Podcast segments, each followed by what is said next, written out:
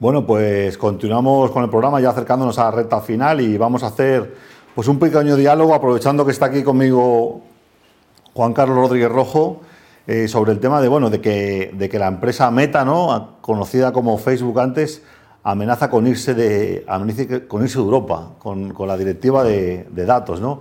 Entonces yo había hecho aquí un resumen, Carlos, de, de, un poco qué ha sido lo que ha estado pasando recientemente estas dos últimas semanas y si te parece lo comentamos. Perfecto. ¿Te parece? Bueno, pues mira, dice, a pesar de los aumentos de los ingresos de la empresa, porque han dado recientemente una junta de accionistas, han dado los resultados del cuarto trimestre, ¿no? cierre de 2021, eh, las acciones han caído vertiginosamente, ¿no? y según eh, los datos, han bajado eh, hasta un 28% en pocos días. ¿no? la empresa anteriormente conocida como Facebook informó, informó de la primera disminución por primera vez en la historia de los usuarios diarios, según la CNBC. A pesar de la caída, todavía informó que tiene 2.820 millones de personas activas diarias y 3.590 millones de personas activas mensuales, con lo cual, bueno, pues todavía sigue siendo una barbaridad la gente que está utilizando eh, eh, Facebook, ¿no?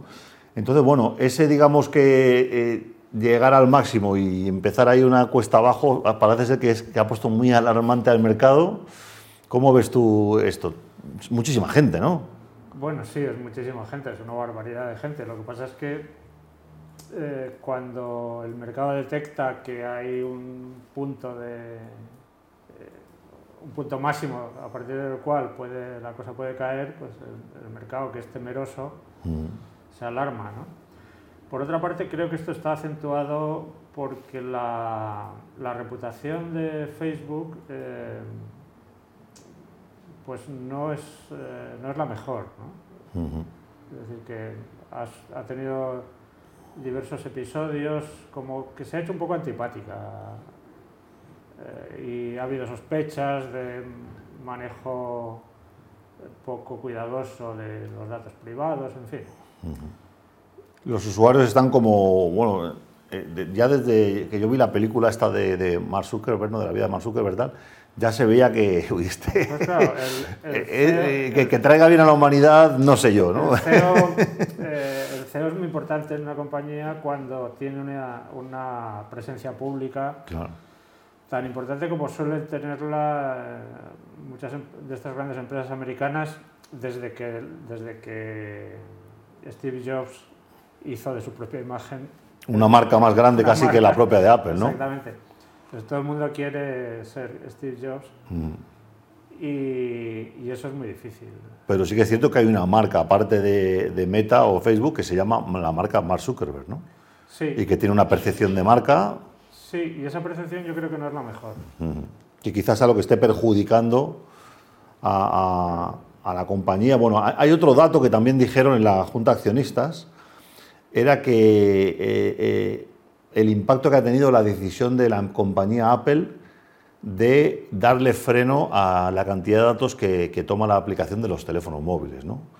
Y como sabéis, bueno, pues especialmente en Estados Unidos, donde la cuota de mercado de los iPhone es altísima, pues la compañía desde hace un par de versiones del sistema operativo decidió cortar el grifo y ahora si tú utilizas todos los motores de publicidad de Facebook, Instagram, WhatsApp, del consorcio Facebook, para anunciarte eh, a gente que tenga teléfonos eh, eh, con sistema operativo Apple, pues tiene un montón de, hay un montón de restricciones, ¿no? Y esto dicen que lo calcularon y se calcula que está en el orden de 10.000 millones de dólares lo que ha podido costar simplemente esa decisión de que cuando te vayan a traquear desde Facebook te salga un pop-up, ¿no? Y obviamente la gente pues le está diciendo que no.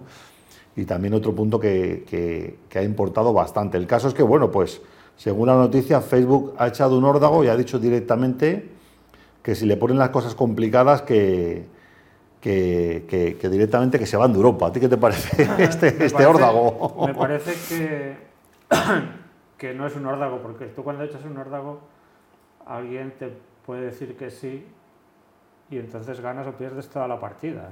¿no? Ok, ok. Yo creo que Facebook eh, no se puede jugar un mercado como el europeo Así. al mus ni al póker, ¿no? En una sola jugada. O sea que yo creo que es un farol. Por otra parte, después yo he visto que han, lo han desmentido un poco, ¿no? Que, que, no, que una cosa es decir que, que algo te perjudica y que va contra la línea de flotación de tu negocio y otra es que vas a abandonar el campo. ¿no? Yo creo que esto es eh, una disputa entre estados o, u organizaciones eh, supraestatales como es la Unión Europea y empresas tan potentes que tienen la tentación de ocupar el lugar de, que podría ser eh, propio de un Estado. ¿no? Porque la Unión Europea lo que trata es de regular de la forma que ellos entienden mejor, que otra cuestión es si es la mejor o no, pero de regular el asunto de los datos, del uso de los datos del registro, la custodia y el uso de los datos personales. Y eh, ahí Facebook tiene todos los de perder. Los estados, se diga lo que se diga, porque muchas veces se dice que estas compañías son más grandes que muchos estados, lo cual es verdad, y que tienen más poder, lo cual no es tan verdad. poder no. Los estados son los que tienen el poder. Mm. Y además yo creo que cada vez más, porque cada vez se lo entregamos en mayor medida, debido precisamente a que les damos cada vez más datos a los estados y más críticos. Bueno, les damos. Se podría decir que son ellos los que nos los... Los demandan, ¿no? Los, que nos, los, nos obligan a dárselos. Pero lo cierto es que eso está sustentado por una demanda generalizada de mayor seguridad y tutela. O sea que estamos en sociedades eh, un tanto infantilizadas, que queremos que todo nos lo resuelvan. El, papá Estado, que es la figura que se suele usar, metafóricamente. Y claro, si te lo tienen que resolver todo, te van a pedir, eh, a cambio, los datos que se necesitan para eso y los que no se necesitan también. Entonces, el, el, tema de los datos es fundamental. Ahí Facebook yo creo que tiene todas las de perder. Habrá una negociación, me parece que ya estaba en marcha una negociación entre Estados, entre Estados Unidos y la Unión bueno, entre mm. Estados Unidos y el supraestado que es la Unión Europea, mm. para ver cómo se pueden eh, compatibilizar los intereses de las grandes compañías con, con la regulación. Mm.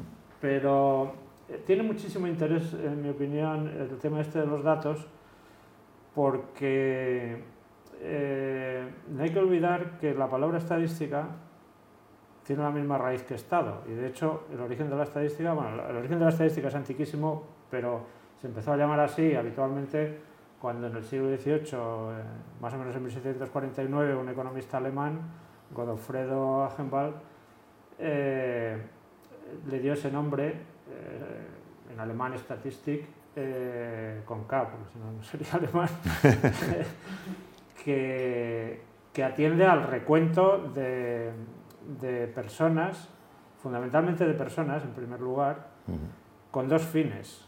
Uno militar, de tener controlada la, la, población para ver... Para hacer una fuerza de defensa. Para ver eh, de cuántos eh, soldados puedes disponer. ¿Cuántos son, hombres o mujeres con una edad de pelea? ¿Y dónde están? ¿Dónde hay a buscarlos? ¿Y dónde hay a buscarlos para que vengan a pelear? Para llevar a la guerra muchas veces ha habido que ir a buscarla a su casa. No, se presentan Supongo que siempre, siempre, siempre ha sido así, pero bueno. Hay, quien se presenta hay gente que tiene, bueno, apellido guerrero. Y después por razones fiscales. Entonces para eso se necesitan datos nominales, se necesita saber fulanito nació en tal sitio, mm. en tal año, es eh, hombre o mujer o lo que sea, etcétera, ¿no? Eh, incluso qué ingresos tiene o, y qué familia tiene, porque por ejemplo para las levas militares, pues por ejemplo a los hijos únicos no se les solía excluir, etcétera, ¿no? Eso es propio de los estados.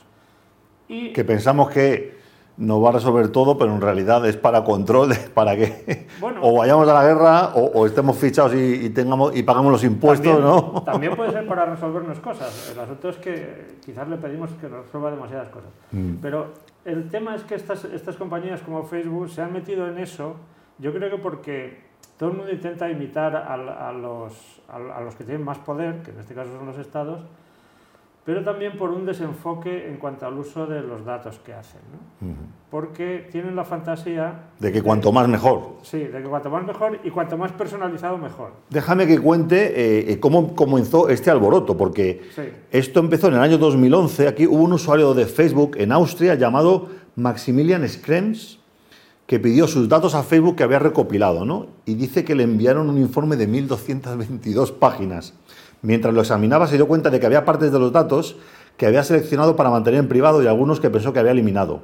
Dado que Facebook estaba y sigue ubicando en Irlanda efectos fiscales, presentó una queja ante el Comisionado de Protección de Datos irlandés. El caso se impugnó efectivamente a la transferencia de sus datos de la Unión Europea a Estados Unidos por parte de Facebook y ahí bueno, empezó todo el lío, luego salió lo de GDPR en 2018 debido a que ya la compañía estaba establecida, la complejidad tecnológica, el tejido tecnológico que hay debajo es enorme y obedecer una ley que diga, bueno, pues es que los datos de los europeos solo pueden estar en centro de datos europeos y los de los americanos en Estados Unidos. Se hizo un acuerdo que se llamaba el Privacy Shield, que era un poco como un acuerdo entre Europa y Estados Unidos, y al final resulta que ese Privacy Shield se, se rompió y ahora la realidad es que los usuarios de Facebook en Europa tenemos datos en Estados Unidos, queramos o no, y o la compañía lo resuelve o, si, no, o si no tal, ¿no? Pero fíjate, 1.222 páginas y estamos hablando del año 2011, ¿no? Este exceso de datos, eh, eh, eh, ¿qué sentido tiene? Bueno, tiene, o sea, esos datos, exceso o no, esa, enorme cantidad de datos, procede de que hay una huella digital, ¿no? cuando tú usas una aplicación, pues hay una huella digital que genera datos masivamente. Eh, pero un Estado con muchísimos menos datos tiene mucho más control sobre, sobre tu realidad que esas 1.200 páginas de Facebook, que la mayor parte es ruido. Porque no, no tiene ninguna relevancia. ¿De dónde clico? ¿Dónde compro? si le doy like a algo que hace un amigo, todo ese tipo de cosas. Entonces, eh, potencialmente eso se puede explotar y se explota pero la mayor parte de eso es, ruido. los datos tienen señal y ruido. la señal es lo que, lo que se puede transformar en información para algún propósito y el ruido pues no sirve para nada. Oscurece la, visión de la realidad y ocupa sitio únicamente. Y eso está lleno de ruido. Y eso, eso pasa mucho con los datos masivos. Eh, entonces, eh, lo que pasa es que eh, la idea de que personalizando al máximo los datos, la información que tienes es más valiosa, yo creo que es un error. Pues una falacia, cuanto, eso de Yo creo que es un error, es un error, podríamos decir, muy humano, porque los humanos tendemos a pensar Cuanto más mejor. Que somos, no, y que la persona es eh, fundamental y única además. O sea, que, que hay ahí una unicidad y es porque bebemos un poco históricamente en, las fuentes eh, clásicas donde la figura, eh, la figura mm, característica y al mismo tiempo ideal era la figura del héroe. Y el héroe es de una sola pieza. Lo puedes partir, pero no lo puedes doblar. Pero ya Baudelaire, el, poeta romántico francés, eh, habló de, la sustitución, habló como característica de la modernidad de la sustitución de la figura del héroe por el hombre corriente. Y el hombre corriente es un hombre adaptativo, eh, maleable. Y esto con el consumo se ha hecho, eh, o sea, Baudelaire realmente tuvo una intuición brillante porque esto lo que, lo, que ha puesto en evidencia esta cuestión es el consumo. El consumo, en el, en el mundo del consumo, que es el fenómeno eh, fundamental de, nuestra sociedad, eh, este hombre corriente está sometido a tal cantidad de interacciones que no controla, que son todas las que produce la oferta y, y los medios de comunicación. La infoxicación que hay, todo, que salimos a la calle, el teléfono pitando. A, tal cantidad de, de, colisiones que su comportamiento eh, empieza a ser indeterminado. O sea, empieza, se aleatoriza mucho porque reacciona muchas veces a estímulos que por casualidad en ese momento te tocó y compraste no sé qué. O, te llaman por teléfono o, te sale un anuncio. y otro te impidió tal. Entonces, la idea de que hay ahí una unicidad de persona sobre la que tú puedes influir decisivamente si tienes sus datos personalizados y los suyos solo, no un patrón, sino esos datos, yo creo que es una idea lógicamente inconsistente. Inconsistente.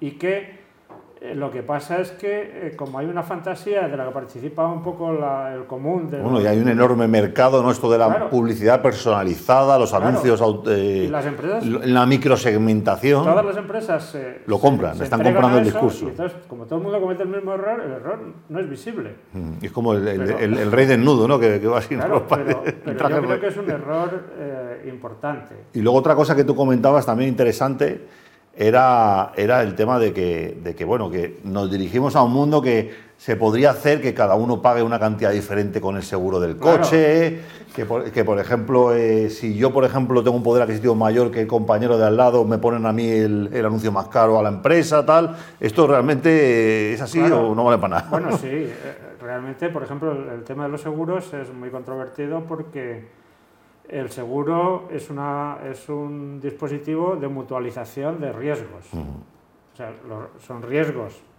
que no sabes si se van Sí, a materializar en tu caso o no, o en qué medida. Entonces, como eso nos pasa a todos, decimos, pues nos juntamos todos y al que le toque se lo vamos a pagar entre todos. ¿Cómo? Pues pagamos una cantidad y hacemos La un misma fondo tal, y eso lo gestionan las compañías de seguros.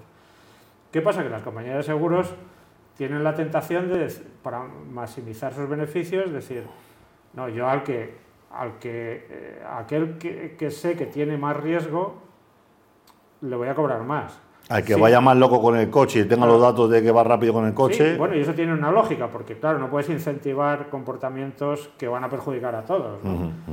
Pero lo cierto es que si llevas eso al extremo, destruyes el seguro. Porque si cada uno paga estrictamente Lo que le por- toca por- o el riesgo. lo que le toca, mm, y tienes como presumen de tener tal cantidad de datos que prácticamente sabes seguro si el tipo se va a estrellar con el coche, bueno, eso tampoco es que se pueda saber así, pero Sí. eh, eh, digamos que la, la parte eh, mutualizable quedaría reducida a la mínima expresión, con lo cual te, habrías cargado el- un dispositivo tan útil como es el seguro. Como ¿no? es el seguro, sí.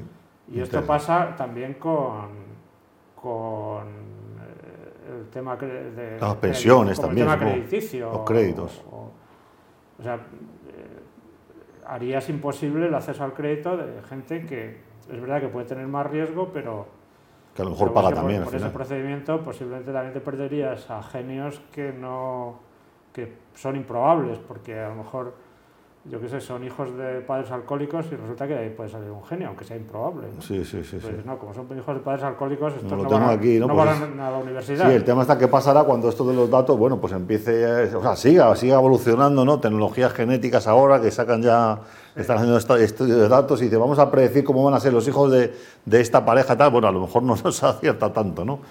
Bueno, un, un mundo que de, de muchas novedades. A mí me gustaría eh, eh, resaltar también otro punto importante que es, y lo he oído en comentarios, ¿no? Mucho en redes sociales, que dice, bueno, Facebook amenaza, amenaza con esa Europa, pues que se vayan, ¿no? Esto, mucha gente habla de esto, ¿no? Porque se vayan. Aquí nunca, nunca han sido, digamos, bienvenidos. Pero sí que es cierto que, bueno, las implicaciones de la tecnología de Facebook en, la- en las, en las empresas es importante. Recordemos que más del 70% de los sitios web del mundo tienen los códigos de seguimiento publicitarios de Facebook. Eh, las, las páginas de login, de, de pronto no de los bancos, como tú comentas el otro día, pero sí a lo mejor de plataformas de redes sociales o otras aplicaciones que utilizamos en Internet o con el teléfono, tienen el login de Facebook, el, el- el single sign-on de Facebook activado, con lo cual, si Facebook de pronto se van o dejan de existir o tal, pues va a haber un momento crítico, digamos, como el efecto dominó, que va a haber que arreglar la tecnología para adaptar eso. Pero bueno, yo creo que de momento va a ser un farol, ¿no? y, y se llegará a un acuerdo porque la empresa, si no, pues perdería un, De- un sector De importante. todas formas, si se fuese de repente Facebook, sí que yo creo que bueno no sería. Mm. Hay muchísimas empresas que están, tienen integrado a Facebook pues en, sus, en su lo- marketing digital. Eso bueno no sería. Mm. Eh, además, siempre hay que pensar que puede venir algo peor. Así que tampoco. Lo mejor es que haya competencia, yo creo. Sí. Es decir, que lo que se está echando de menos es más competencia. Porque estas grandes compañías tecnológicas tienden a ocupar todo el espacio. De todas maneras, yo creo que ahí es más, eh, más Google que Facebook, diría yo, ¿no? Una empresa más, Sí, más, bueno. Más acaparadora. Acaparadora, sí, Google, Google. Lo que pasa es que de pronto el tema de la imagen de marca lo manejan, lo manejan mejor. Lo manejan bien, Pues muchas gracias, Carlos, por, bueno, por estar aquí en este diálogo acompañándonos. Y bueno, pues llegamos al final de nuestro programa. Eh, nada más que agradeceros muchísimo eh, y esperamos que hayáis disfrutado tanto como yo y supongo que como Carlos también, eh, los visitantes que hemos tenido hoy, la compañía que hemos tenido. Y bueno, pues ya sabéis que podéis contactar con Resiliente Digital para muchísimas cosas, podéis eh, pedir ayuda para que tengáis eh, un punto de vista neutral de parte de la sociedad a la hora de transformar vuestro, vuestro negocio, de parte de empresas especializadas. Si sois una empresa que está en el sector, estamos construyendo un grupo que se llama BNI Tecnología para intercambiar referencias de negocio. También tenemos una, una academia que se llama Negocios de Futuro, donde podéis construir vuestra próxima startup. Y bueno, pues si tenéis curiosidad de conocer al grupo presencialmente, que sepáis que también organizamos un número muy grande de encuentros, de almuerzos y mastermind aquí en Madrid, la capital de España, que sois todos súper bienvenidos. Nos vemos en el siguiente programa. Hasta la próxima. Chao, chao.